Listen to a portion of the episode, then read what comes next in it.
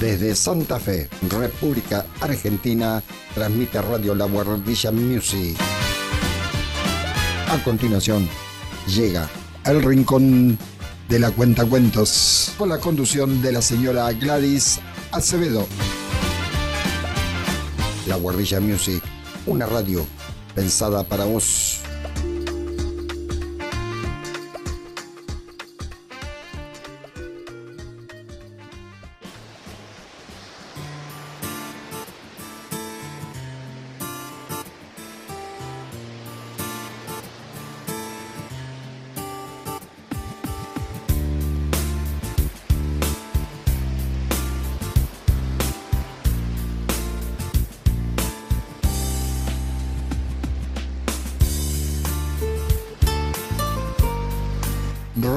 La Guardilla Music se complace en presentar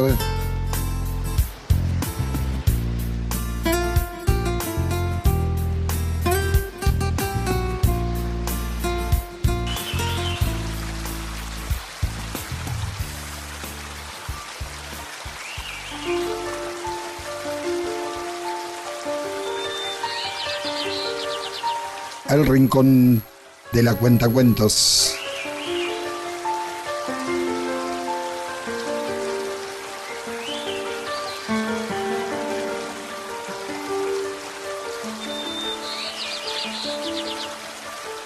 conducción de la señora Gladys Acevedo.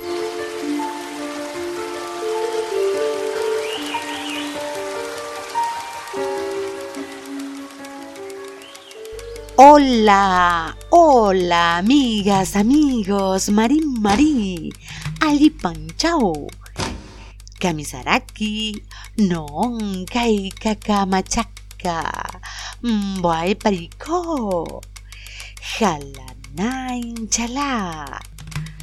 Qué lindo, qué lindo con esta ronda de palabras regalando latidos americanos. Juntos, ustedes allí, en el lugar donde este ahora los abrace. La cuenta cuentos, Gladys Acevedo desde Salzacate, pueblito antiguo del oeste cordobés, y Marcelo Isabela desde Santa Fe, Argentina, en un abrazo empalabrado. Abrimos la puerta de esta segunda temporada de El Rincón de la Cuenta Cuentos, donde lo invisible se hace visible con cosas y cositas de la cuenta cuentos. más feliz que verte sonreír cada mañana mientras vas vistiendo el mundo de un color que nos encanta. Por supuesto, ¿a quién no le hace feliz ver una sonrisa dibujada en los rostros? Esa es la señal que el alma se viste de los colores más bellos y nuestra llave, si recuerdan, para comenzar el viaje de los encuentros es una sonrisa. Que no hay motivo para estar vivo más poderoso que el de verte sonreír. Que yo te sigo si estás conmigo, compartiremos lo que queda por venir. Nuevamente juntos, superando distancias y tiempos. A partir de hoy iniciamos esta segunda temporada. Juntos descubriremos las cosas y cositas con quien les habla. La cuenta cuentos Gladys Acevedo. ¿Para qué? Para hacer visible lo invisible.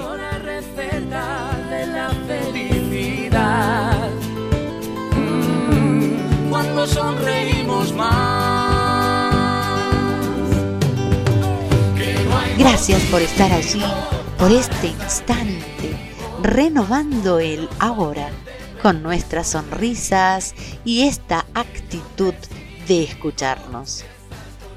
Desde donde estés, el hilo de la comunicación comenzará a tejer semana a semana contenidos para dar vida a este rincón.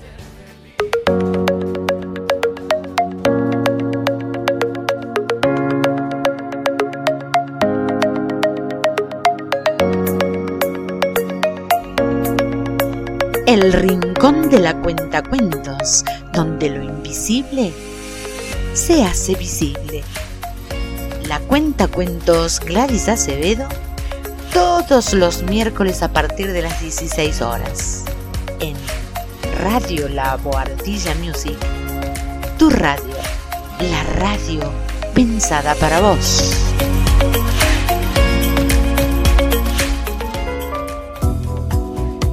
Desde la esquina de los miércoles te propongo compartir inquietudes, sugerencias y aportes sumándote a los amigos de El Rincón de la Cuenta Cuentos en Facebook. Juntos, haciendo visible lo invisible. Y si por una de esas casualidades no pudiste ingresar a la Guardilla Music, podrás encontrarnos en Spotify, podcast El Rincón de la Cuenta Cuentos. Y como el agua del río que corre y corre, trepando las piedras, moviendo la arena, a veces quieta y calma en un remanso, pero de pronto se desprende enérgica y salvaje en el momento menos esperado. Así como el río, nuestra vida transita por el tiempo, camino misterioso y sorprendente, en permanente cambio.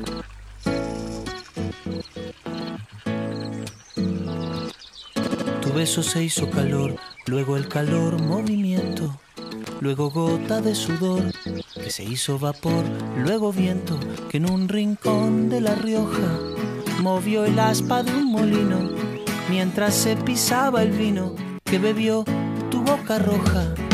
Tu boca roja en la mía, la copa que gira en mi mano. Y mientras el vino caía, supe que de algún lejano rincón de otra galaxia, el amor que me darías transformado volvería un día a darte las gracias. Cada uno da lo que recibe, luego recibe lo que da. Nada es más simple, no hay otra norma, nada se pierde, todo se transforma. Se transforma. El vino que pagué yo con aquel euro italiano que había estado en un vagón antes de estar en mi mano y antes de eso en Torino y antes de Torino en Prato donde hicieron mi zapato sobre el que caería el vino zapato que en unas horas buscaré bajo tu cama con las luces de la aurora junto a tus sandalias planas que compraste aquella vez en Salvador de Bahía, donde a otro diste el amor que hoy yo te devolvería. Cada uno da lo que recibe, luego recibe lo que da. Nada es más simple, no hay otra norma, nada se pierde, todo se transforma. Todo se transforma. todo se transforma.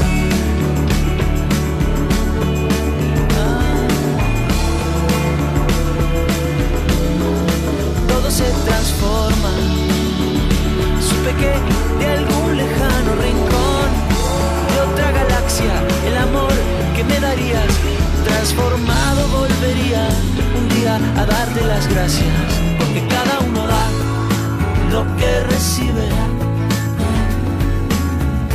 luego recibe lo que da. Nada es más simple, no hay otra norma, nada se pierde, todo se transforma. Nada se pierde, todo se transforma.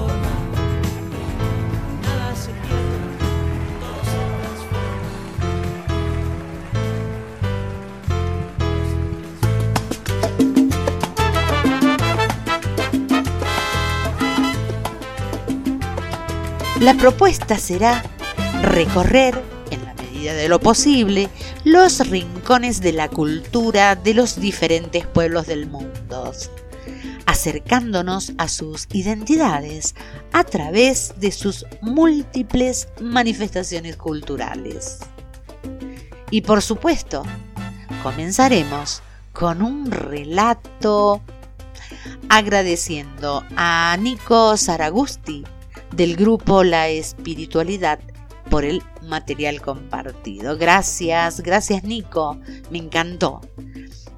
En esta oportunidad, la mente puede hacer un cielo del infierno o un infierno del cielo. Un guerrero fue a ver al maestro Zen Takayuki y le preguntó con cierta ansia. Maestro, ¿existe el infierno? ¿Existe el cielo? ¿Dónde están las puertas que llevan a ellos? ¿Por dónde puedo entrar? Era un guerrero sencillo. Los guerreros siempre son sencillos, sin astucia en sus mentes, sin matemáticas. Solo conocen dos cosas, la vida y la muerte. Él no había venido a aprender ninguna doctrina, solo quería saber dónde estaban las puertas para poder evitar la del infierno y entrar en el cielo. ¿Quién eres? le preguntó el maestro. Soy un samurái, le respondió el guerrero. Pero no cualquier samurái, hasta el emperador mismo me respeta, le contestó. Takayuki se rió y contestó. ¡Ay, un samurái tú! Vamos, vete, vete, eres un mentiroso. A mí me pareces que fueras un mendigo. El samurái se sintió menospreciado y olvidó para qué había ido. Desenfundó su espada y ya estaba a punto de decapitar al maestro cuando éste le dijo Esta es la puerta del infierno, tu espada, la ira que se ha apoderado de ti tu ego te abre esas puertas. Inmediatamente el samurái entendió la lección y mansamente envainó la espada a lo que Takayuki le dijo. Y aquí se abren las puertas del cielo. El cielo y el infierno están dentro de ti. Ambas puertas están dentro de ti. La mente es el cielo la mente es el infierno. La mente tiene la capacidad de convertirse en uno de ellos. Cuando te comportas de forma inconsciente, estás en las puertas del infierno. Cuando estás alerta y consciente, estás en las puertas del cielo. Pero la gente sigue pensando que existen en alguna parte fuera de ellos. El cielo y el infierno no están al final de la vida, están aquí y ahora. Y las palabras abren en un instante las puertas de uno y otro. Escoge en cada momento qué puertas deseas que se abran.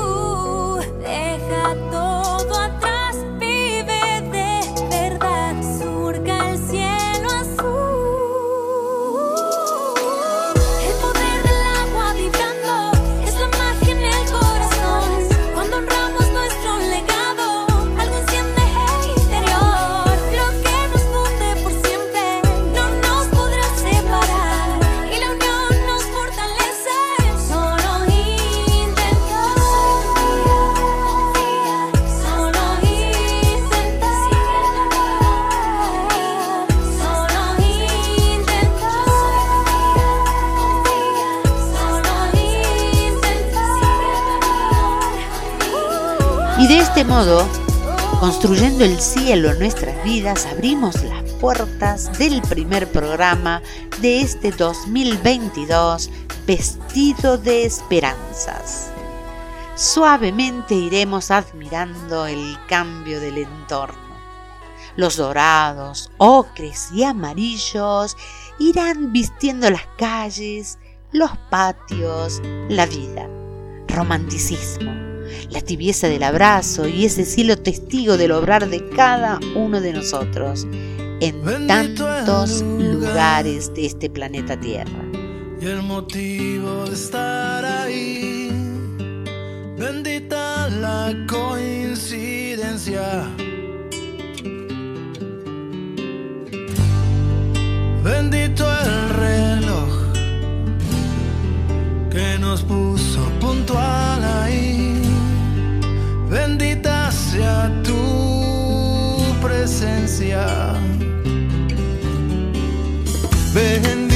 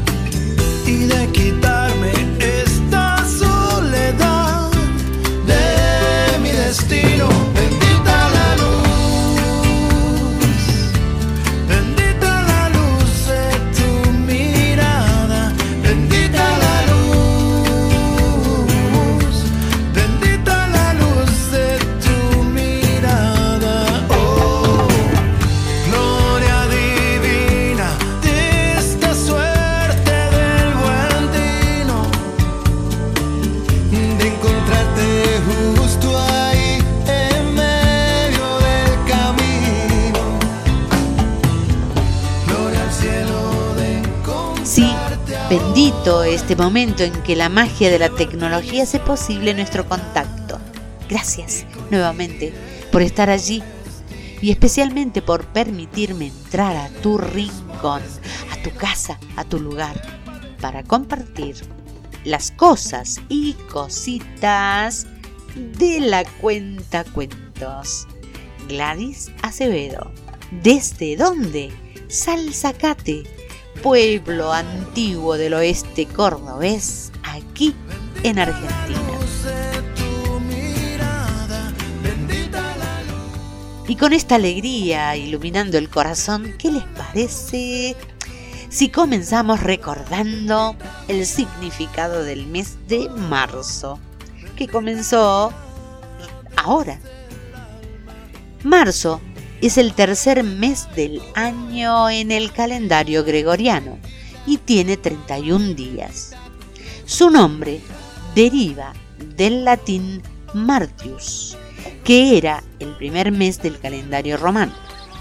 Martius, a su vez, se deriva de Mars, el nombre en latín de Marte, dios romano de la guerra.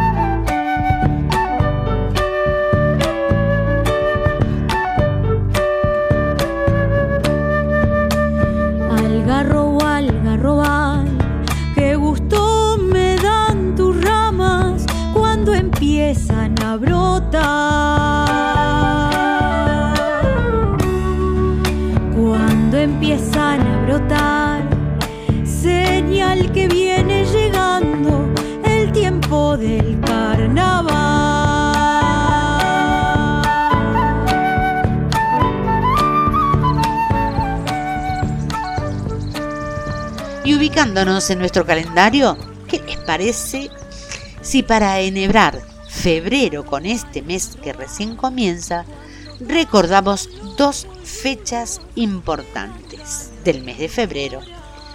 Dos fechas importantes de nuestra historia. Una, los 121 años de la fundación de Comodoro Rivadavia, allí en Chubut, en el sur de la Argentina. Y la, el otro acontecimiento, la primera vez que se hizo nuestra bandera nacional. Mientras tanto, ¿qué les parece la canción sagrada del viento? Para irnos hacia el sur. Con esta maravillosa descripción musical interpretada por Beatriz Pichi Malén, el viento, tan persistente sobre el suelo patagónico. Anam chori bilang tu meke jegai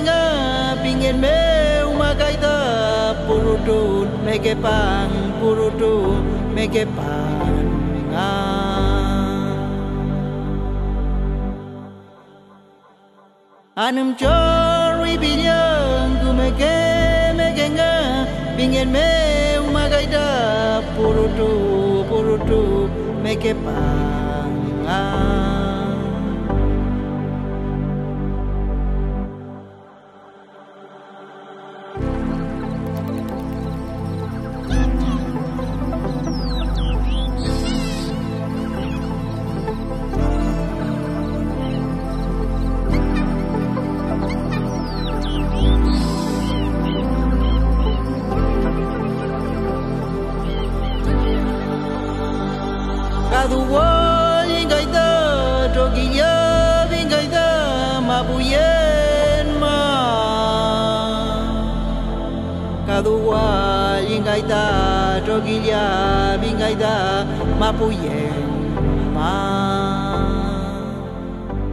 Referirnos a la fundación de una ciudad no es motivo para olvidar a los pobladores que transitaron antes de que ese hecho se concretara por los mismos lugares.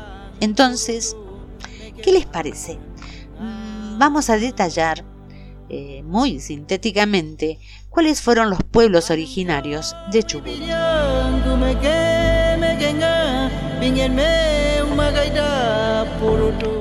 Los tehuelches o patagones fueron el conjunto de pueblos indígenas que habitaron el sur de la Patagonia.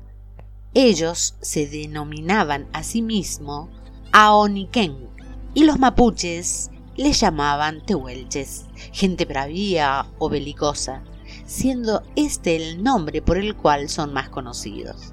Fueron los primeros indígenas de la Patagonia en entrar en contacto con los españoles, cuando en 1520 la expedición al mando de Fernando de Magallanes desembarcó en la bahía de San Julián, para pasar el invierno antes de continuar hacia el sur en busca de un paso desde el Océano Atlántico hacia las Indias Orientales. En San Julián, estos exploradores tomaron contacto con los tehuelches. Quedaron sorprendidos por su elevada talla y por el tamaño de las huellas de sus pies, motivo por el cual los llamaron patagones, término que es el origen del nombre Patagonia. Los tehuelches descienden de los cazadores recolectores nómadas que habitaron la Patagonia en los últimos 10.000 años. Estos grupos realizaban movimientos estacionales en los que iban siguiendo los desplazamientos de las manadas de guanacos, recurso fundamental para su alimentación y vestido. No dejaron registro escrito de ningún tipo, pero sí abundantes pinturas rupestres que se pueden ver en diferentes lugares de la Patagonia. La más representativa de estas es la Cueva de las Manos, en la provincia de Santa Cruz, en la que están representadas numerosas escenas de caza de guanacos y choiques mediante el uso de boleadoras. La fuente de información fue tierraspatagónicas.com.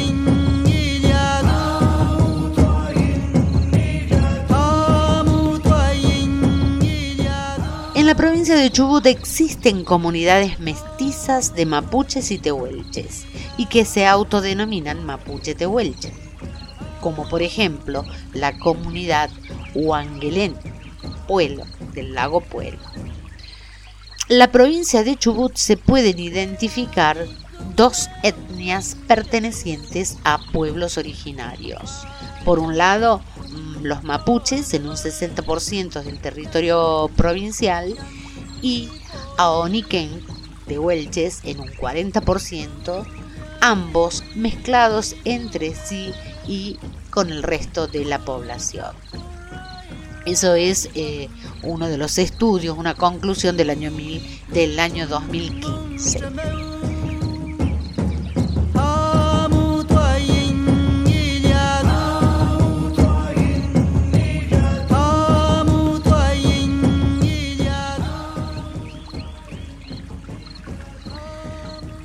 Y así con estos datos llegamos al siglo XX con el ímpetu del progreso acelerando la actividad humana en todas sus dimensiones.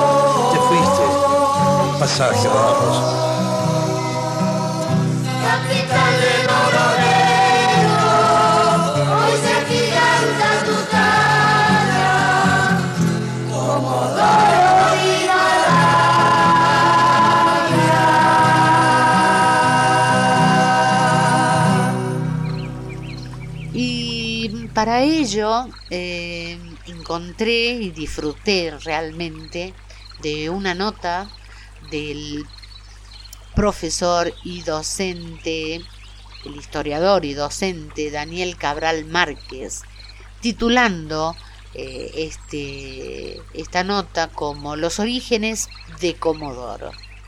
Eh, la pueden encontrar en la hoja en periódico cultural. ¿Qué es lo que nos cuenta este historiador?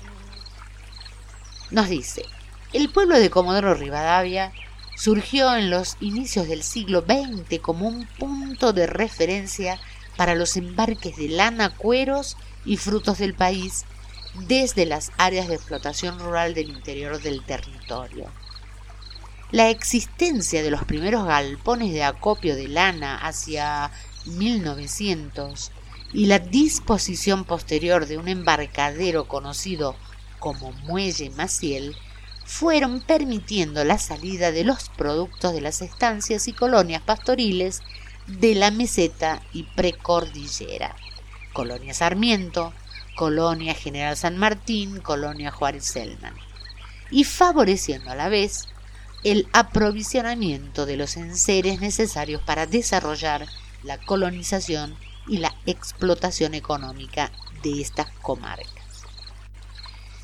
La, huella originalmente marcada por el italiano Francisco Pietrovelli y por el alemán Juan Plate en sus viajes hacia la costa atlántica fue rápidamente continuada por otros pobladores. Y en poco tiempo en lo que sería Comodoro Rivadavia comenzaron a instalarse las numerosas casas comerciales dedicadas al comercio de lanas, cueros y a la venta de artículos de ramos generales. Desde el primer galpón de almacenamiento construido en 1900 por Francisco Pietrovelli al pie del denominado Cerro Chenque, por encargo de Juan Plate, Ángel Velaz James Mazzini, Máximo Abásolo y Juan Julio Fernández, pobladores y estancieros de la zona, la ganadería ovina y el comercio asociado a ella señalaron el rumbo de la vida social y económica de la comarca. A partir de allí, el pueblo, como se denominaba al pequeño asentamiento en aquel entonces, fue periódicamente visitado por las tropas de carros que desde tierra adentro traían la lana recién obtenida para embarcarla hacia el área metropolitana. Oficialmente el pueblo de Comodoro Rivadavia fue fundado por un decreto del gobierno nacional con fecha 23 de febrero de 1901. En la fundación influyó el clima conflictivo que existía entonces con Chile por las diferencias limítrofes en la Patagonia y que obligaba al gobierno a fundar localidades que aseguraran la soberanía territorial. El nombre del pueblo fue una propuesta del Poder Ejecutivo Nacional en reconocimiento del oficial de la Marina, el Comodoro Martín Rivadavia, fallecido pocos días antes en Buenos Aires. La comunidad de Comodoro Rivadavia se caracterizó desde su fundación por ser una comunidad construida a partir de la interacción de distintos grupos inmigratorios. Esta característica le fue dando una fisonomía propia de sociedades abiertas, sin que existieran en principio pautas anteriores rígidamente establecidas que obstruyeran la posibilidad del ascenso social a quienes decidieran establecerse en la comarca. Muchos de los inmigrantes arribados en el transcurso de los primeros años de vida de la localidad se insertaron rápidamente en las actividades económicas en expansión y en las ofertas laborales que generaba el crecimiento de los servicios urbanos.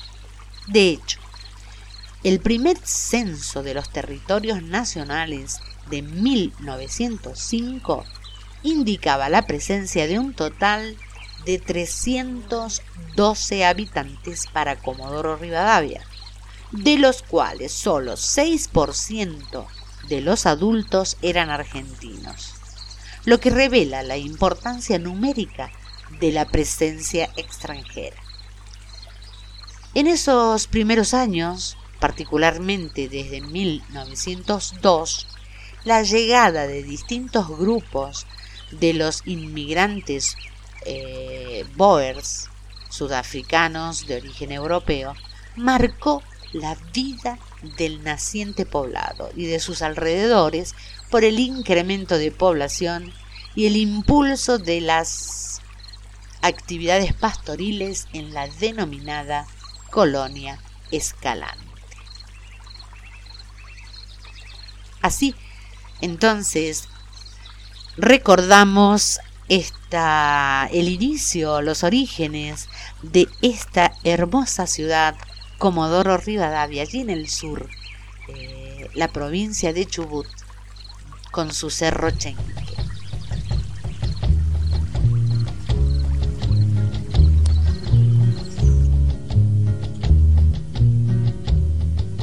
Es un capullo blanco delante mío, el piño en los senderos donde me guío con la cruz de la estrella y los ñandúes. Ganó Chubut adentro cruzando un río, cruzando un río. Es un cantor de fiesta soplando frío. El viento que me quita hasta los suspiros. Mi poncho de guanaco, solcito herido Gana Chubut adentro cruzando un río, cruzando un río. Me sorprende la noche que se agranda y juega con las sombras la montaña, esa que llamo Chenque, donde descansa el indio, echa petróleo y piedra, esa que llamo Chenque, Chenque chenque, chenque, chenque. Qué misterio se encierra por tus entrañas, viejo chenque tehuelche de Comodoro. Las torres petroleras ya se treparon a tu cima celeste como escarbando tu corazón de piedra, tu piel de barro. ¿Sos acaso el mensaje de aquel cacique que te fuera enterrado con sus tesoros? ¿Sos acaso la espalda que ataca el viento o apenitas la sombra de Comodoro?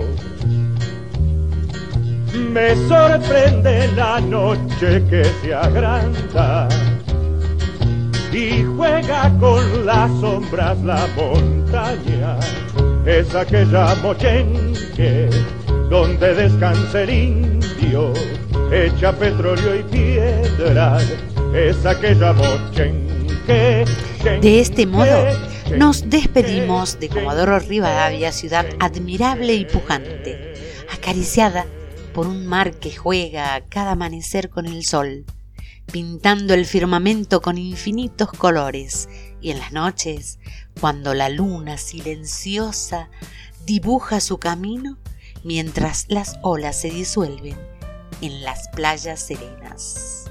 Un sincero homenaje para todos y todas las comodorenses desde Salzacate, eh, pueblito antiguo del oeste cordobés.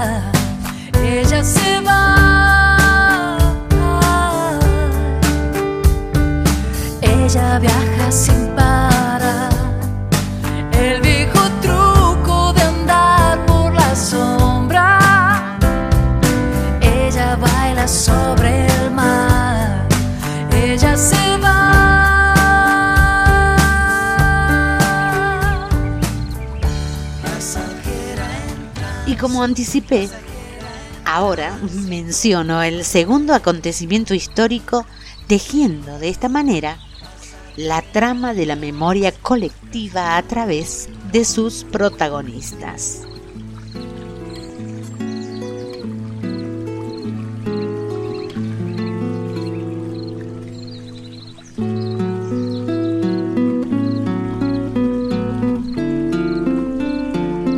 La bandera argentina fue izada por primera vez el 27 de febrero de 1812 a orillas del río Paraná, a instancias del general Manuel Belgrano, quien tomó juramento a los soldados entre las baterías Libertad e Independencia. Recordemos algunos detalles de este hecho histórico. Ese mismo día, el triunvirato decidió hacer cargo a Belgrano del ejército del norte y al mismo tiempo Belgrano avisaba al gobierno que había llevado a cabo el juramento a los colores celestes y blancos con las tropas a su cargo. Aparentemente la bandera en un principio sería de dos franjas, una blanca superior y otra debajo de color celeste, similar a la que usaría el general San Martín con su ejército. Otro detalle a destacar es que Rivadavia ordenó no utilizar esta nueva creación con el fin de continuar con la bandera española como identificación del ejército patriota. El general Belgrano no acusaría recibo de esta esquela hasta mediados de ese año en todo ese tiempo el triunvirato lo había intimado para ajustarse a la orden, respondiendo afirmativamente Belgrano con muchísimo dolor. Pero al año siguiente, ese es otro de los datos, em, debemos recordar que se comenzaría a utilizar las tres franjas, celeste, blanca y celeste, siendo esto atribuido a los colores de la casa de Borbón, que con Fernando VII encabezaban la corona española por ese entonces. Pasaron los años y el 20 de julio de 1816 el Congreso adoptó oficialmente la bandera diseñada por Belgrano como símbolo patrio. En el año 1918 se le agregó un sol sobre la franja blanca para ser utilizada en caso de guerra. En 1938 se declaró el 20 de junio como el Día de la Bandera y feriado nacional, en homenaje a su creador, fallecido el 20 de junio de 1820.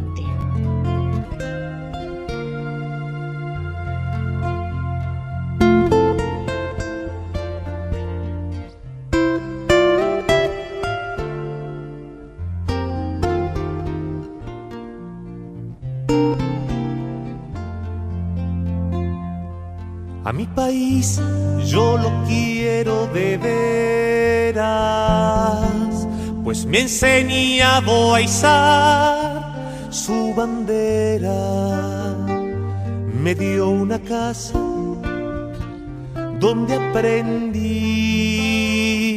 que la mentira no sirve para vivir. Con el color que me dio su paisaje. De niño se ha ido pintando mi sangre y es su garganta toda mi voz, que es clara y pura, pero turbia en su dolor. Yo he nacido en este país y aquí también quiero morir, pero quisiera alguna vez verlo reír. Dejemos toda la ambición, el egoísmo y la maldad. Llegó la hora de darle un poco de paz.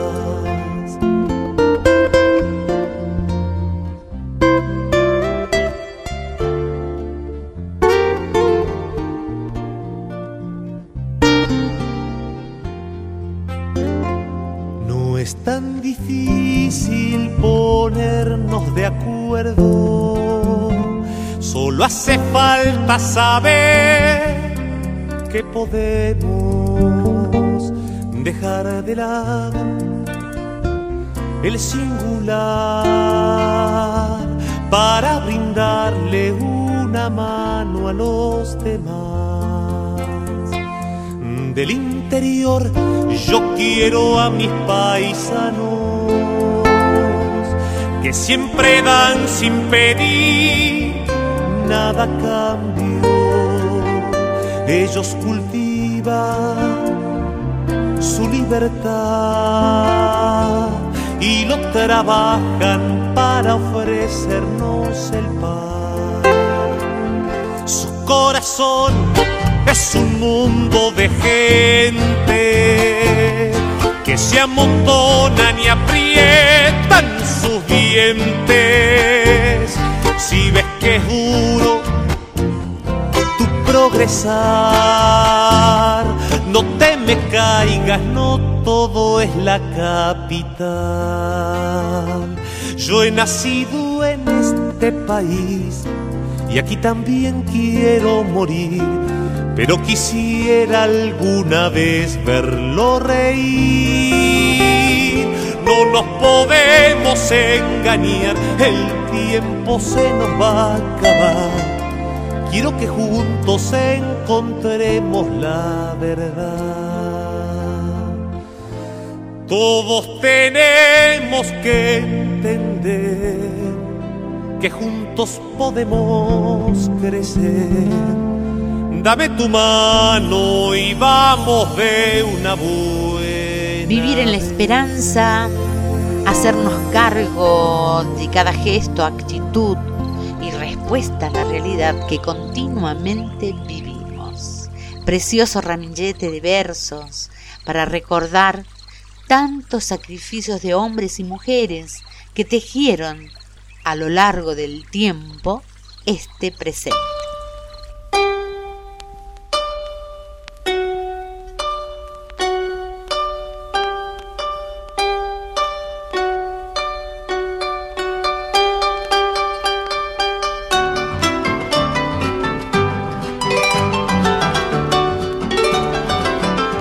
Magia de las arpas paraguayas los invito a trasladarnos en el tiempo y el espacio hasta nuestro país hermano, Paraguay. Más allá de la frescura de este tema musical que nos describe un lugar de gran intensidad paisajística bajo el color y la mirada franca de su gente, la historia de los hermanos paraguayos guarda momentos tristes y dolorosos.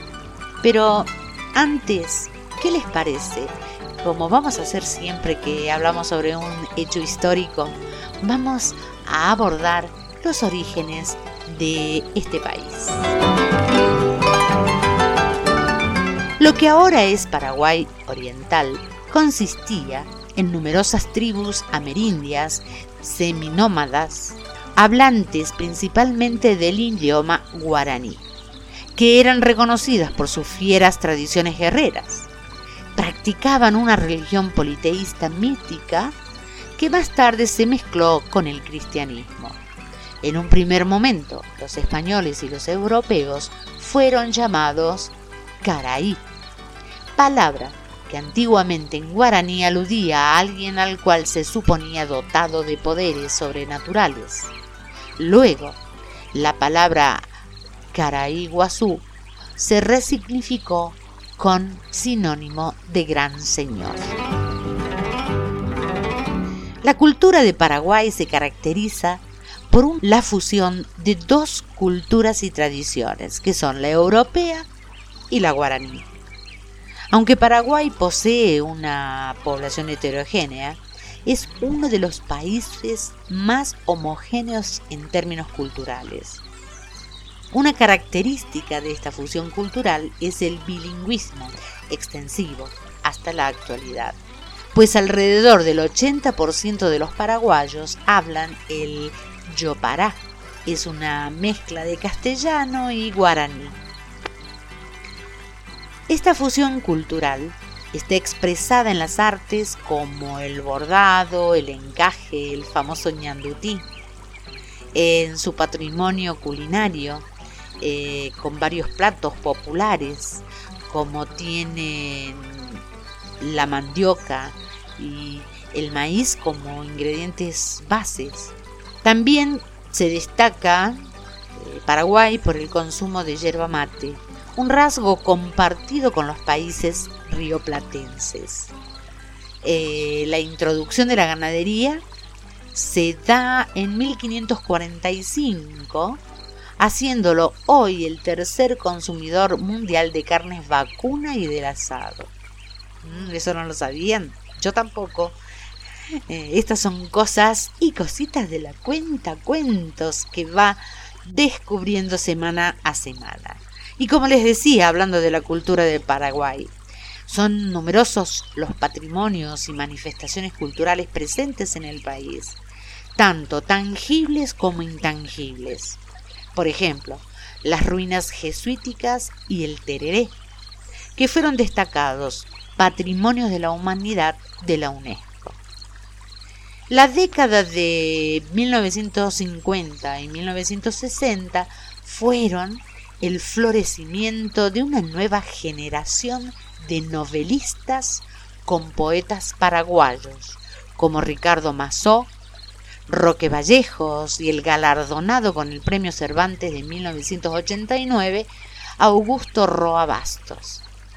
La imprenta, ¿sabían ustedes? Llegó a Paraguay en 1700.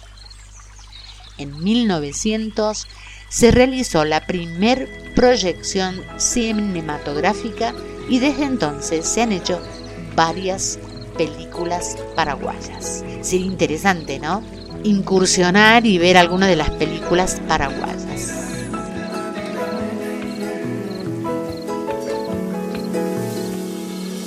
Tiene de donde vengo aires campestres. Tiene el sudor en mi tierra en su sufrir tiene la calidez que hay en su gente y una danza se hace fuerte en la guitarra de Agustín. Tiene también mi pueblo a sus valientes. Tiene a mujeres dignas de parir.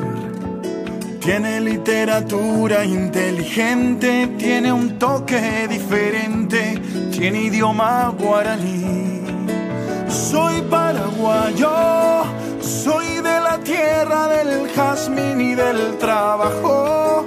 Soy las canciones de un maneco enamorado. Soy artesano y mi bandera el ñandutí. Soy paraguayo, soy liberal, soy febrerista y colorado. Soy de la tribu guaraní que han marginado soy con orgullo embajador de mi país.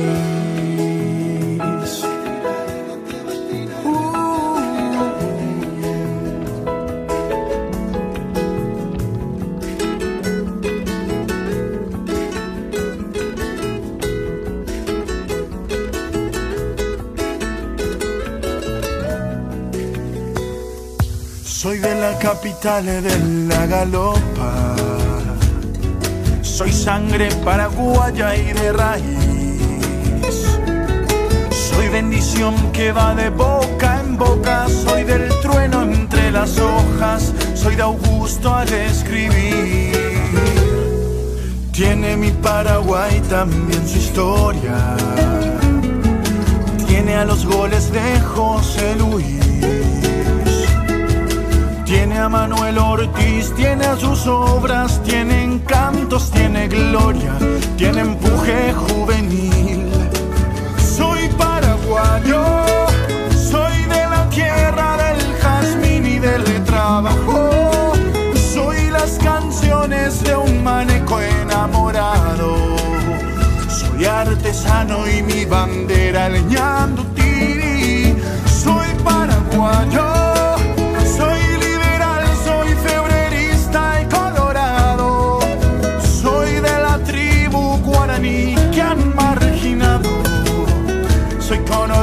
yo embajador de mi país.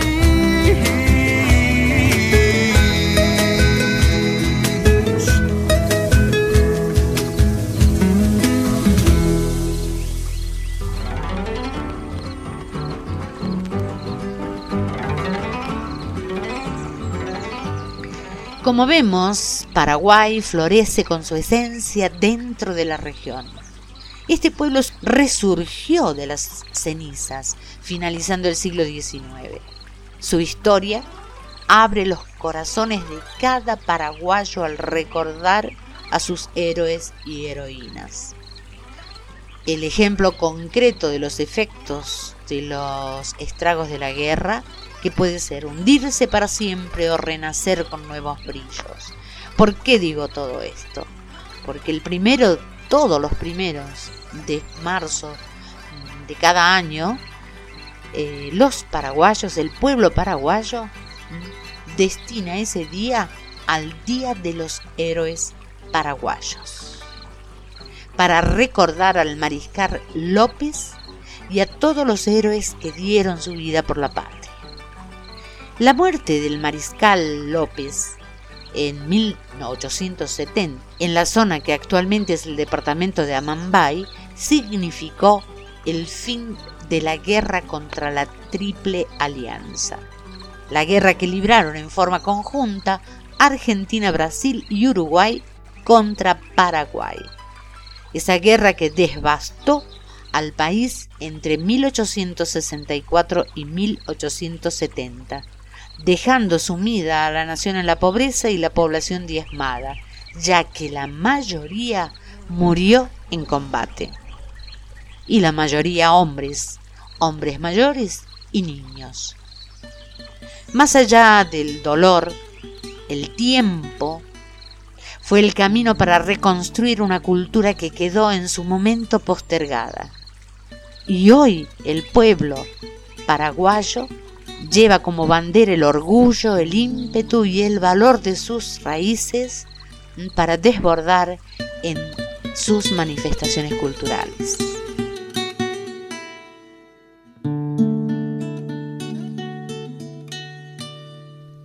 allá en mi tierra, bordeando el monte, se extiende el campo de Acostañú, ya no florido, que en su silencio recuerda aquella guerra azul. Cruzan sus valles viejas trincheras llenas de gloria tradicional.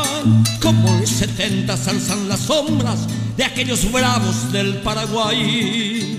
Yo quisiera cantarte tu heroico pasado, la gran epopeya de un pueblo viril. Pedacito de tierra, color de esperanza, reliquia de gloria y honor guaraní Yukiri vas turcando tu valle dormido, cual mudo testigo de tu curuzú.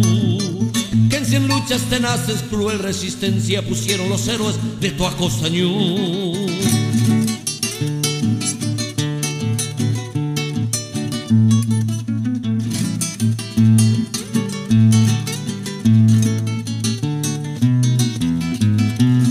Pechos de aceros y corazones escalonaron azul y hasta los niños su sangre joven dieron en aras de acostañú.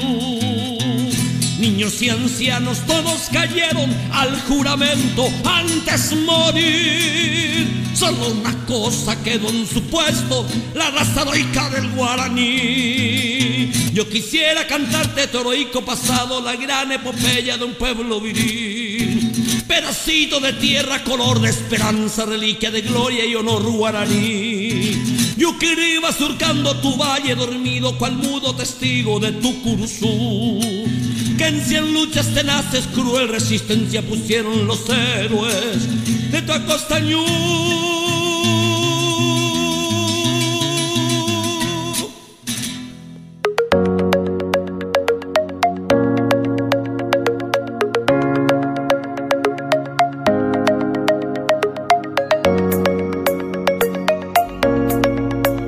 El rincón de la cuentacuentos, donde lo invisible se hace visible. La cuentacuentos Gladys Acevedo, todos los miércoles a partir de las 16 horas, en Radio La Boardilla Music, tu radio, la radio pensada para vos.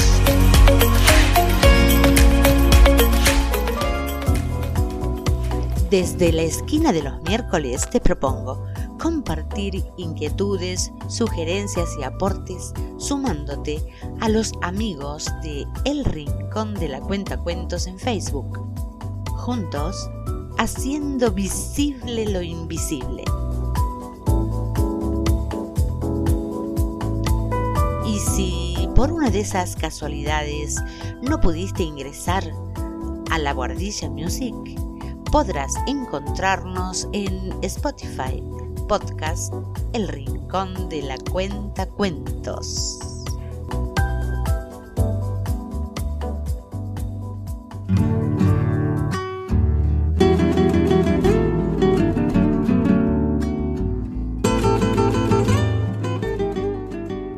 Y continuamos nuestro viaje. ¿Vamos a, a Mendoza? ¿Qué les parece? Momento propicio para recordar la fundación de su Cada capital. Vez que te nombro Mendoza, hay un algo de fiesta en mi sangre. Es la suma de todas las cosas que vendimian de amor tu paisaje, cogollito de nieves eternas y de tierra fecunda en los valles, de esperanza la briega que siembra, la canción que tus frutos reparten. En racimos se va la vendimia a soñar, su milagro de vino al lagar. Y Mendoza está en flor, madurando el parral, en guitarras que salgo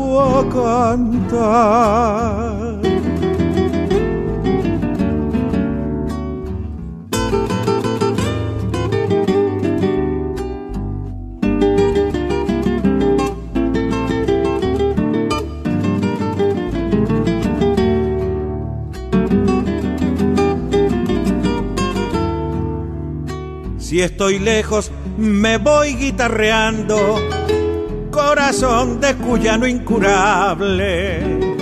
Y entre cuecas, tonadas y gatos, me regreso de nuevo a tus calles, a tus patios de sol emparrados, que de obligo hacen siesta en la tarde y en la noche amanecen cantando patenquincha los viejos compadres.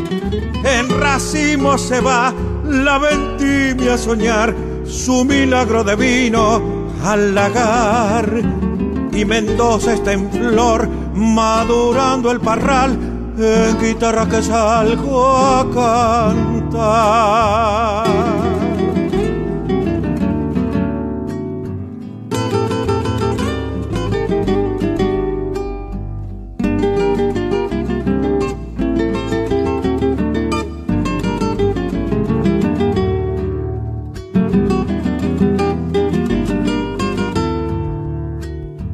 Murmullo de acequias te nombra, melodía de agüita su anhelo. Y cogollo se vuelve mi sombra de vivir a la luz de tu cielo.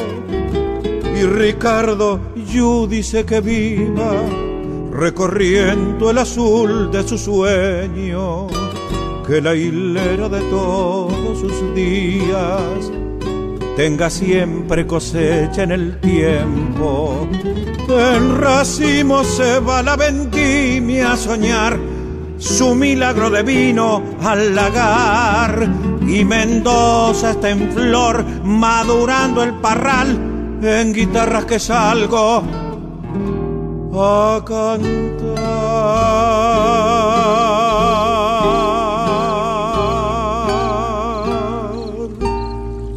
pero antes de ingresar al momento de la llegada de los conquistadores, ¿qué les parece si recordamos a sus antiguos habitantes?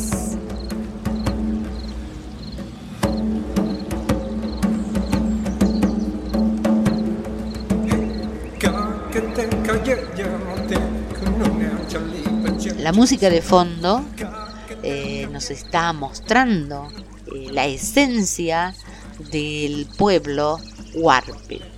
Los huarpes vivían en los valles cercanos a los ríos.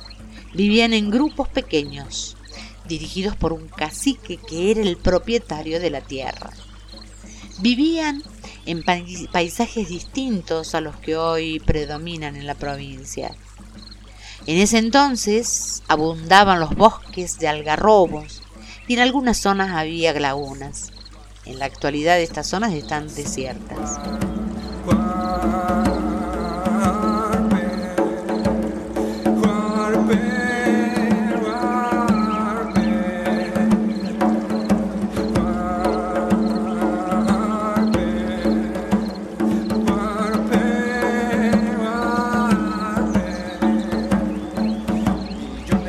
En ese entorno instalaban aldeas de pocos habitantes que trasladaban de un lugar a otro según la estación del año. Puede decirse entonces que eran relativamente sedentarios. Este pueblo se caracterizaba por tener en su lengua dos dialectos.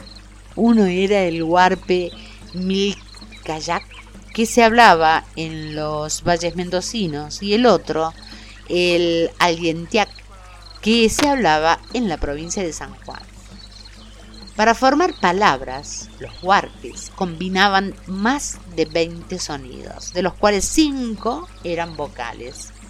Podemos nombrar algunos términos huarpes como ar, que significa alma, carigue, que quiere decir blanco, guaymallén, que corresponde a la palabra eh, que, significa lugar de ciénagas. A pesar de su extinción, hoy quedan algunos descendientes en las zonas aldeanas, a la antigua laguna de Guanacache. Dejaron su arte como la cestería, los tejidos eh, y su técnica de riego por acequias y algunas palabras que se integran a nuestro vocabulario.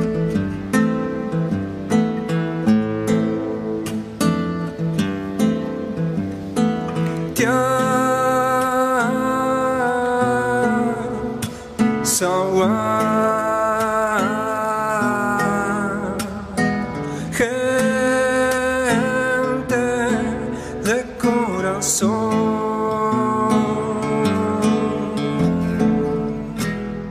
la llegada de los españoles, el territorio mendocino estaba ocupado por los indios, como les dije, huarpes, en el valle de Uco. En el norte y noroeste, los incas de Uspallata, en el valle del río Mendoza y los puelches al sur del río Mendoza. El 22 de febrero de 1561, Pedro del Castillo, oriundo de La Rioja, España, integrante de la corriente colonizadora venida de Chile, llegó al valle de Huentata y tomó posesión de la comarca enarbolando el estandarte real.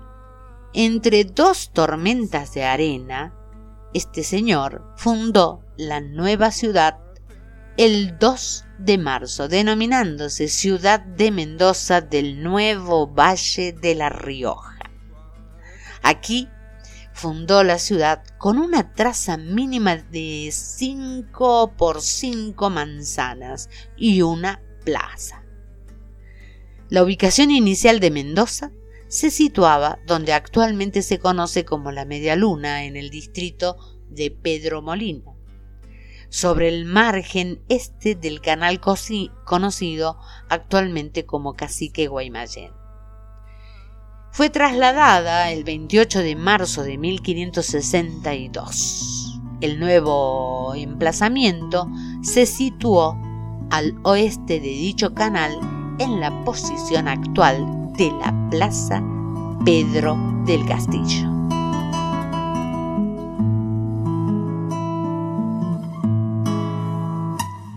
No es lo mismo el otoño en Mendoza, hay que andar con el alma hecha un niño, comprenderle la diosa a las hojas y su sueño amarillo tiene el canto que baja la sequía.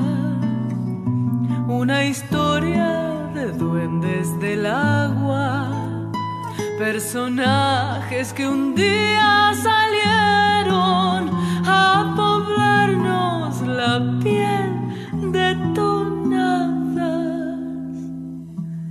La brisa traviesa se ha puesto a juntar suspiros de nubes cansadas de andar. Esta lluvia que empieza en mis ojos no es más que un antojo de la soledad.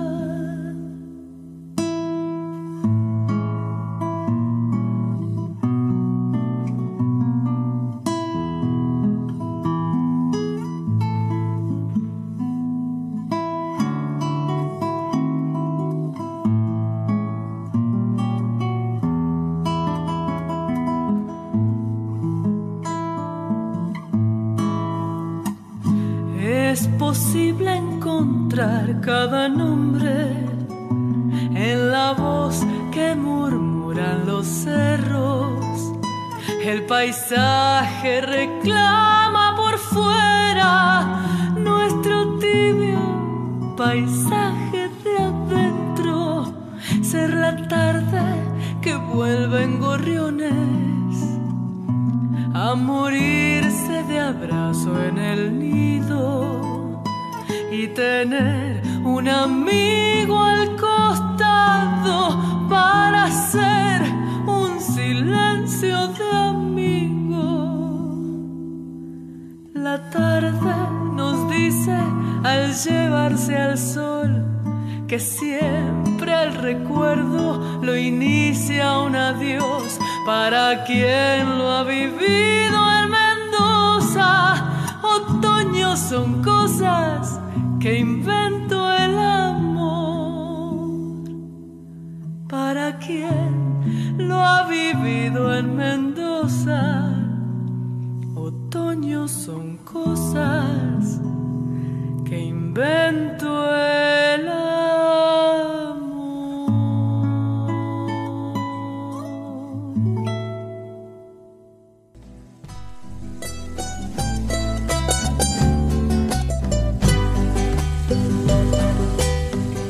Y con un referente cultural de la región de Tras la Sierra, José Luis Aguirre, nos ubicamos en la Pampa de Pocho, oeste de la provincia de Córdoba, Argentina.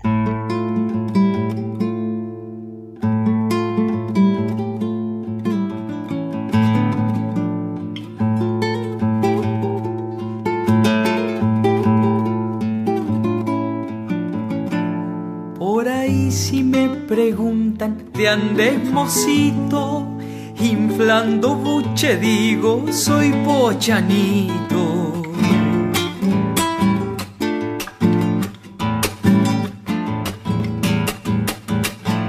Más allá de brochero, región perdida, tranquilo yo he pasado toda la vida. La la la ira, la ira, la la la ira, la ira, la ira, la ira, la la. Por entre algarrobito y pampa el siestero, el viento anda espantando los teroteros. Si lo escuché a cantar a este morocho, por dentro le hay pintar la pampa en pocho, la pampa en pocho.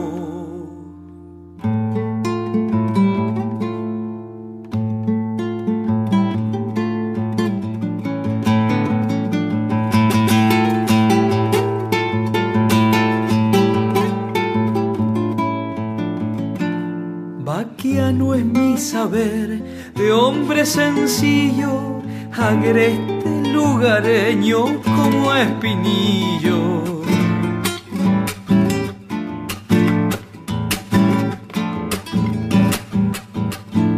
Enraizado estos lares, poco me alejo, sabiendo hallar lo justo pa' que ir más lejos. La la la ira, la ira, la la la ira, la ira, y la ira, la Deambulando salgo pa'l lado de Mojigasta, por donde la belleza no dice basta. Si lo escucha cantar a este morocho, por dentro le hay la pampa pocho, la pampa pocho. Esta es una gran extensión fértil y pintoresca rodeada al este por las altas cumbres y al oeste las sierras de Guasapampa y Pocho. Zona de volcanes, siendo el más visible el Ciénaga. Solitario e imponente se eleva sobre el suelo tapizado de palmares, mientras el resto de los volcanes conforman la cadena de las sierras mencionadas. Hubo un tiempo en que los antiguos pobladores, los comechingones, habitaban estos suelos estableciendo contactos con otros pueblos antes de la llegada de los españoles. Numerosos morteros a lo largo y ancho de la región dan testimonio de la intensa actividad de aquellos tiempos.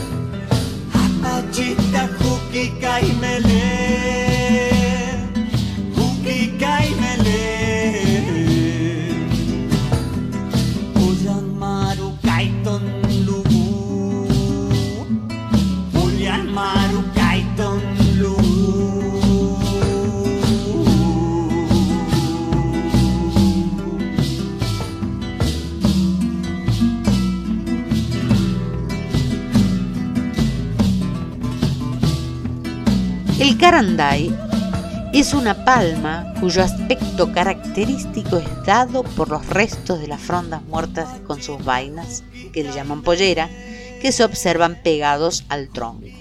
Sus flores blanco-amarillentas afloran entre marzo y abril y sus frutos son carnosos, esféricos, amarillentos, semejantes a pequeños coquitos.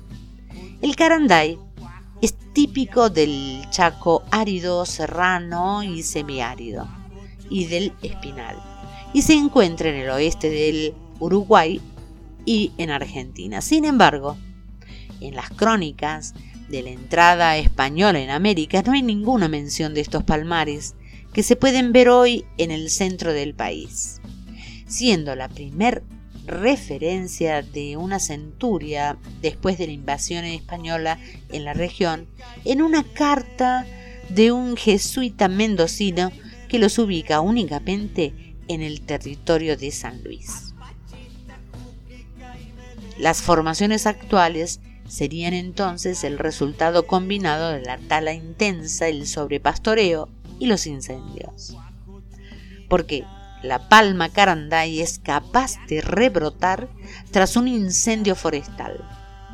Los incendios queman la pollera y dejan al descubierto la corteza lisa, dentro de cuyos tallos carbonizados sobrevive el brote. Las semillas se ven favorecidas por la acción del fuego para germinar. Por otra parte, las vacas se alimentan de los frutos azucarados y diseminan las semillas por el monte. Y finalmente, la tala selectiva de especies leñosas deja el campo libre para que las palmas se dispersen. Tradicionalmente se han utilizado las diversas partes de la planta como materia prima para artesanías y construcciones. Con sus hojas se confeccionan abanicos y cestos. Con sus vainas fibrosas se producen sombreros y adornos, y sus bordes filosos son usados como palillos para copetín. ¿Qué les pareció? Si ustedes vienen de visita por Pampa de Pocho, aquí en el oeste cordobés, se van a encontrar con la pintoresca maravilla de La Palma Caranday, formando como ejércitos, así custodiando este suelo tan, tan hermoso y misterioso.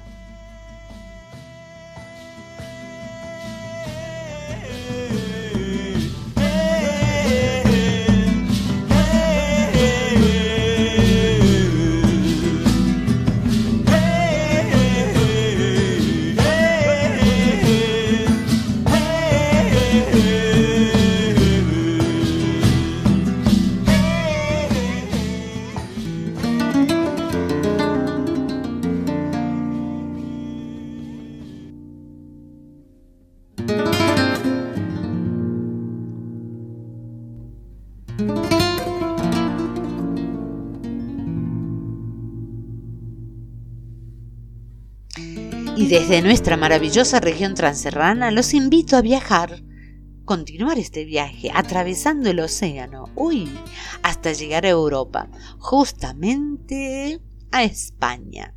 El punto, Andalucía, región española conformada por ocho provincias.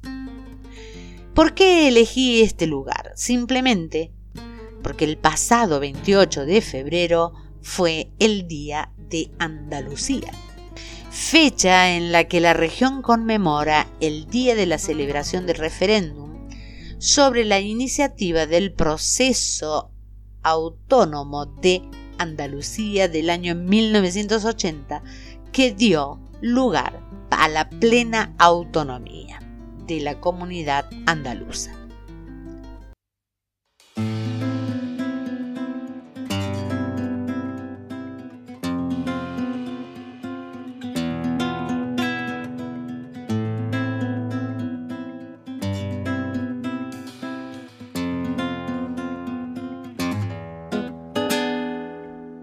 La de las callejas, estrechas y blancas, la que cuando pena se pone a cantar. La de la Alameda y la de la Alhambra, la de pedir tierra, pedir libertad. La de Machado y Camarón, la del compás por derecho y la de partirse el pecho, porque sobra corazón. La de Levante y Poniente la que se salta las leyes, la de la gente corriente que tiene sangre de reyes, la que revive a la poesía en cuanto el día se muere. A su ventana me asomo y su alegría me hiere. Nadie te va a querer como Andalucía te quiere. Nadie te va a querer como Andalucía.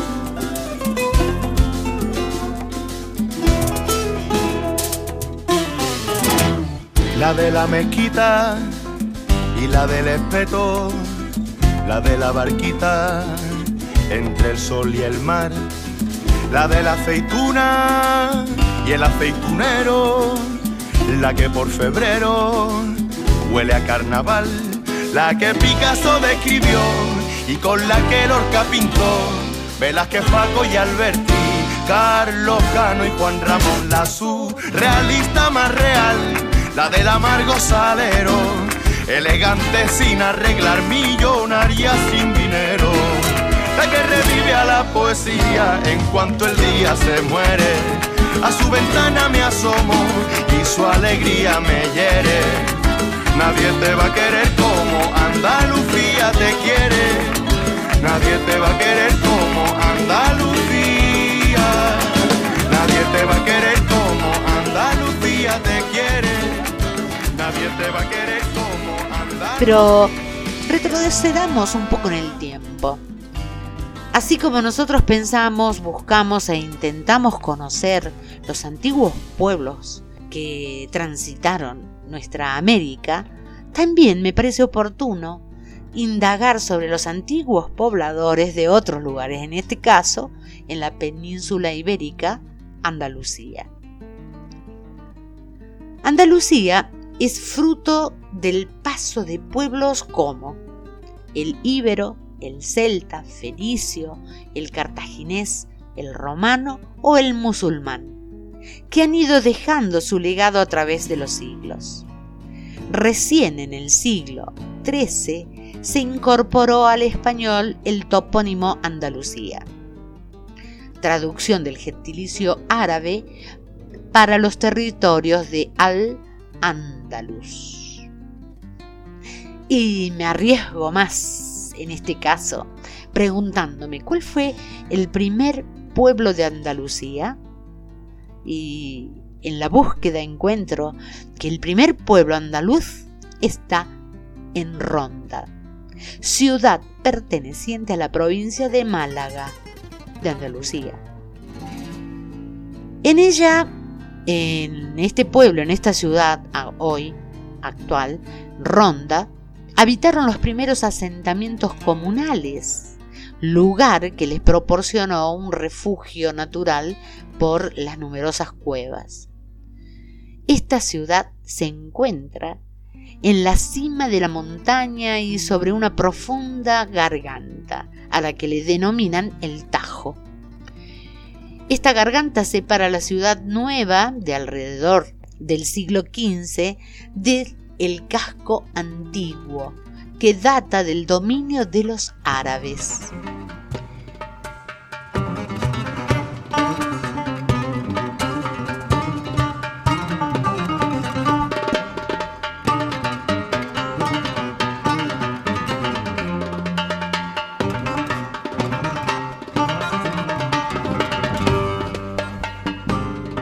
Andalucía quiere decir largas tierras de labranza.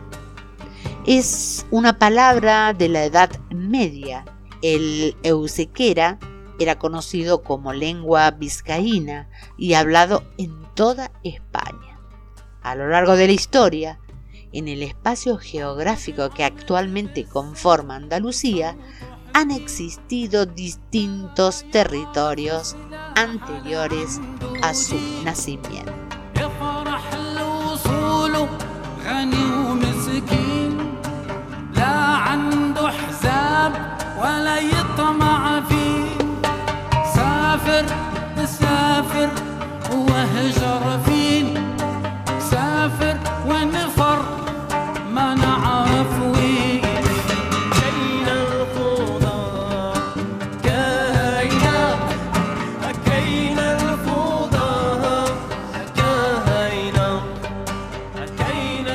El territorio andaluz se divide administrativamente en ocho provincias que son Almería, Cádiz, Córdoba, Granada, Huelva, Jaén, Málaga y Sevilla.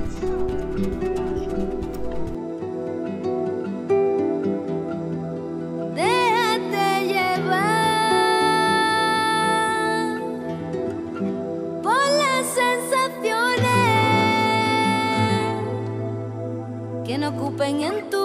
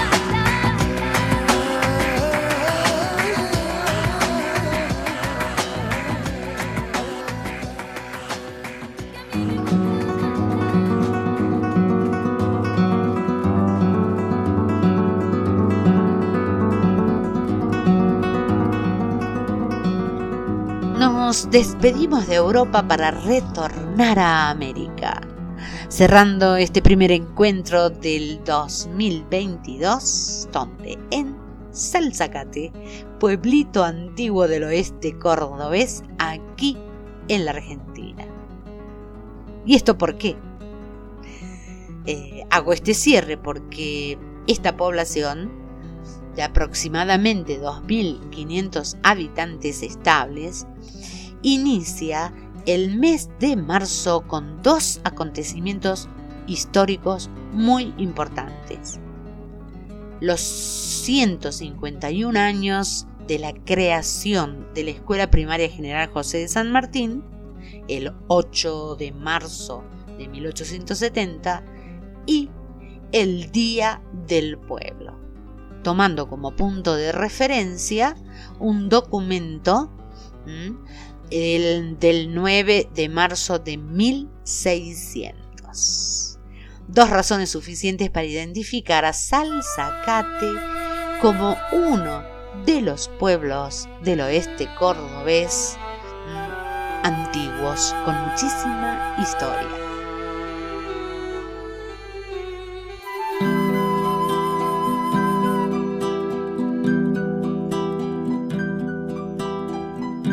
Camino la senda con una misión de contarte historias de lucha y sudor de aquellos paisanos que enfrentan la vida en los rincones humildes de este suelo, Señor.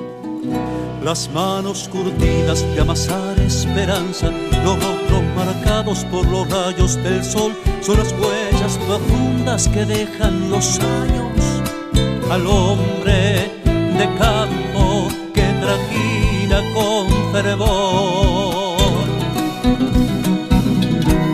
Es por eso que en cada rancho donde el destino me invita a pasar,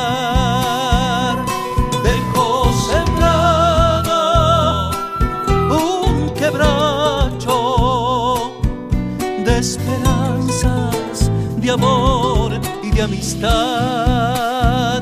Voy dejando huellas en el andar, voy dejando huellas en el sembrar, voy dejando huellas en el sendero de la verdad. Voy dejando huellas en el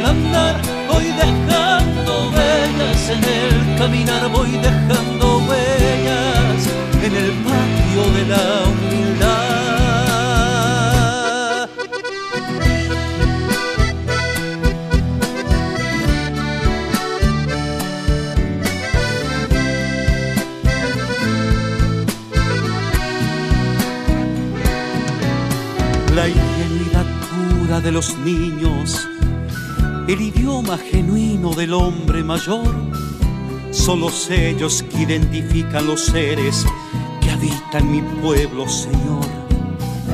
Es por eso que en cada rancho donde el destino me invita a pasar, dejo sembrado un quebracho de esperanzas, de amor y de amistad.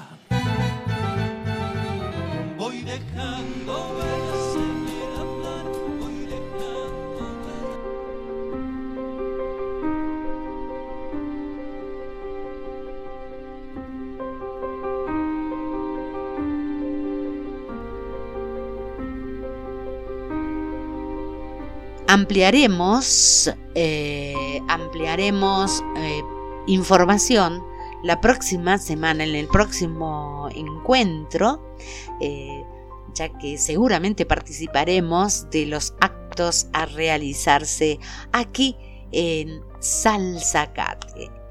Por ahora quiero despedirme con un poema, dejando la puerta abierta para el próximo miércoles.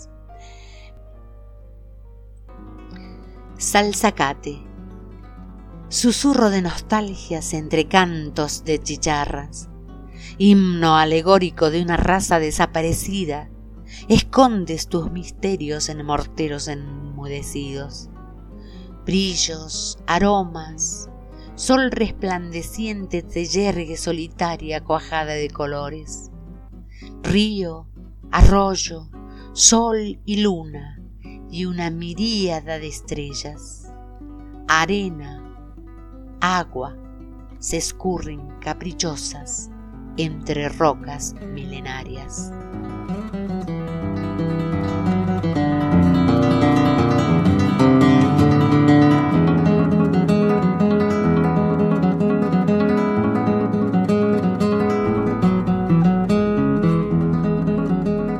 Y así llegamos juntos al final de este primer programa del año 2022. Gracias por estar allí, desde tu casa, desde tu rincón, cruzando las distancias. Gracias por cada una de tus sonrisas, por tus suspiros y bueno, algún recuerdo que va resbalando a través de las melodías y de los versos. Gracias amigas, gracias amigos.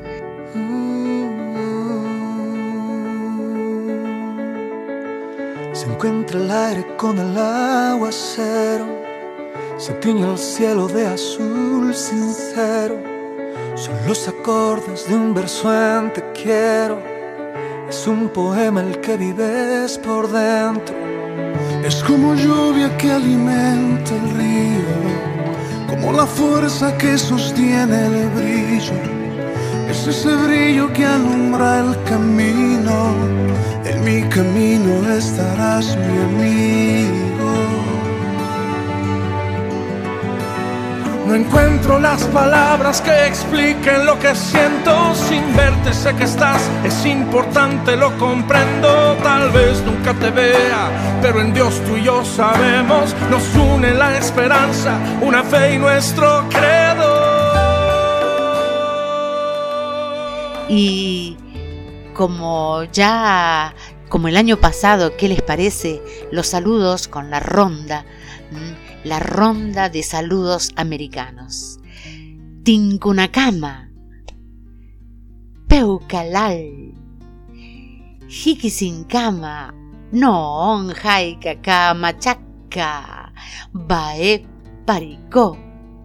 Y por supuesto, incluimos desde la lengua, desde la comunidad querandí y charrúa, el saludo. Jalaná, inshallah, ma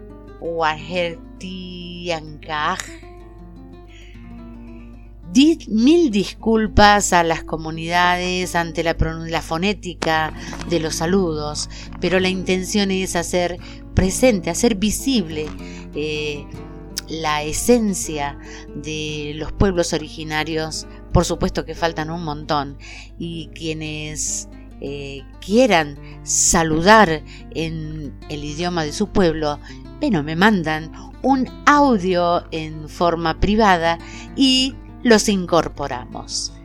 Muchísimas gracias eh, por este nuevo encuentro.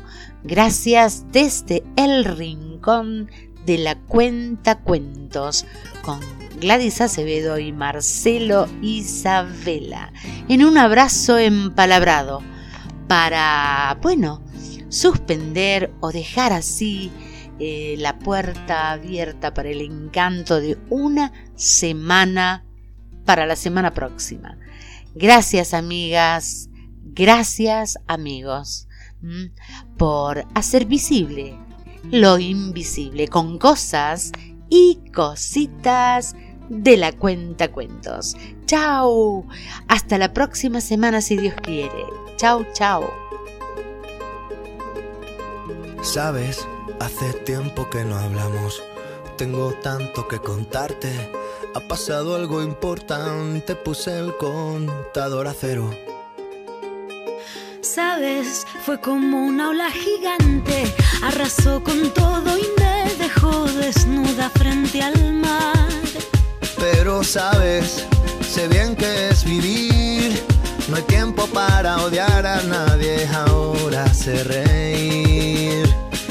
Quizá tenía que pasar, no es justo, pero solo así se aprende a valorar. Y si me levanto y miro al cielo, doy las gracias y mi tiempo lo dedico a quien yo quiero. Lo que no me aporte lejos, si alguien detiene mis pies, aprendería a volar. Y si miro todo como un niño, los colores son intensos. Yo saldré de aquí si lo creo así. Cuando me miren sabrán que me toca ser feliz.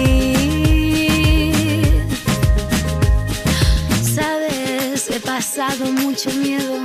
Este bicho es un abismo. Se me cansa el cuerpo, se me parte el alma y a llorar. Pero sabes, he aprendido tanto, tanto. Esta vida me ofreció una nueva oportunidad. Y ahora sabes, sé bien que es vivir. No hay tiempo para odiar a nadie, ahora sé reír. Tenía que pasar lo justo, pero solo así se aprende a valorar. Y si me levanto y miro al cielo, doy las gracias y mi tiempo lo dedico a quien yo quiero. Lo que no me aporte lejos, si alguien detiene mis pies, aprendería a volar. Y si miro todo como un niño, los colores son intensos. Yo saldré de aquí si lo creo así. Cuando me miren sabrán que me toca ser feliz. Me toca ser feliz. Ahora soy feliz. Porque sé bien que es vivir. Ahora sí que sí. El rincón de la cuentacuentos, donde lo se hace visible. La cuentacuentos Gladys Acevedo todos los miércoles a partir de las 16 horas en Radio La Boardilla Music, tu radio, la radio pensada para vos.